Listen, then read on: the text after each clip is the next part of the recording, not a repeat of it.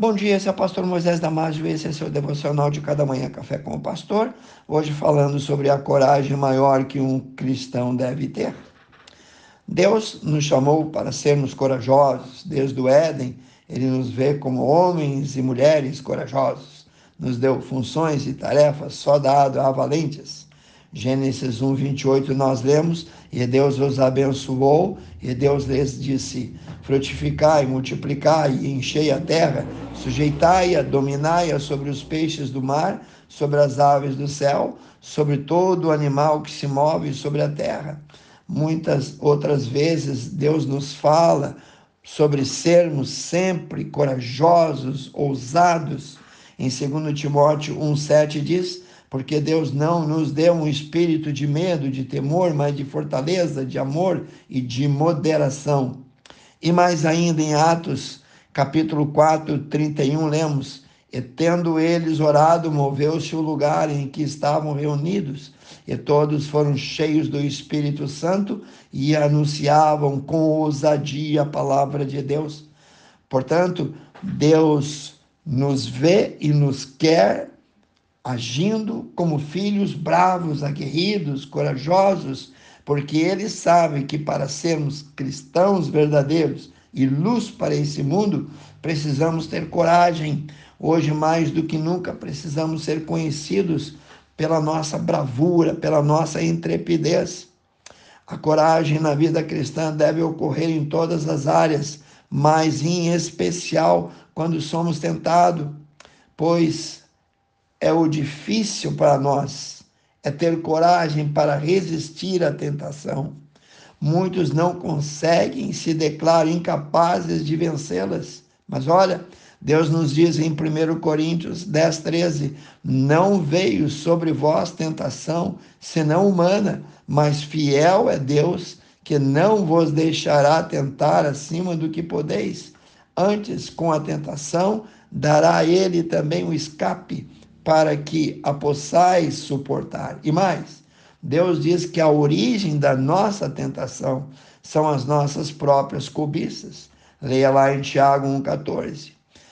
Veja agora três coisas que podemos fazer com coragem para vencer, para resistir às tentações. Primeiro, devemos ter coragem de identificá-las, identificar cada uma das nossas fraquezas espirituais. Isso é complicado, porque temos uma tendência de tender esconder, encobri-las, sepultá-las no profundo da nossa alma.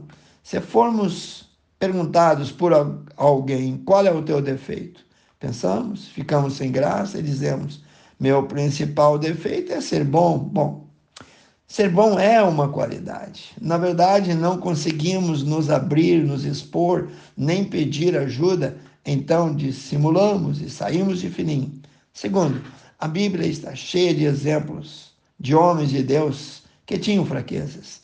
Em Êxodo 2:11 revela a fraqueza de um homem manso, Moisés.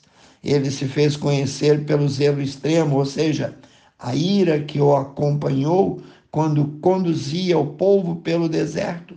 Sua ira também o levou a quebrar as tábuas dos mandamentos escritas pelo próprio dedo de Deus. Em 1 Reis, capítulo 19, mostra Elias, e no verso 5 mostra sua fraqueza e depressão. Após uma grande vitória, ele é perseguido, foge com medo e deprimido se esconde no fundo de uma caverna. O grande gigante da fé agora não está mais em pé ele está alarmado, amedrontado, limitado pelo seu desânimo. Em Gênesis 27, 30, outro exemplo, Jacó, com a sua fraqueza de ser enganador, isso mesmo, enganador, desestabilizou toda a sua família, porque tinha esse desvio de caráter. No verso 41, encontramos Isaú, seu irmão, declarando que passou a ter ódio de Jacó a ponto de desejar matá-lo.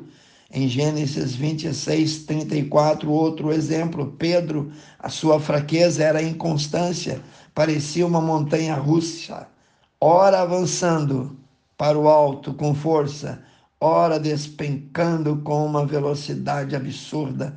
Terceiro, pergunte a você mesmo que áreas da tua vida precisa com urgência ser trabalhadas, confrontadas.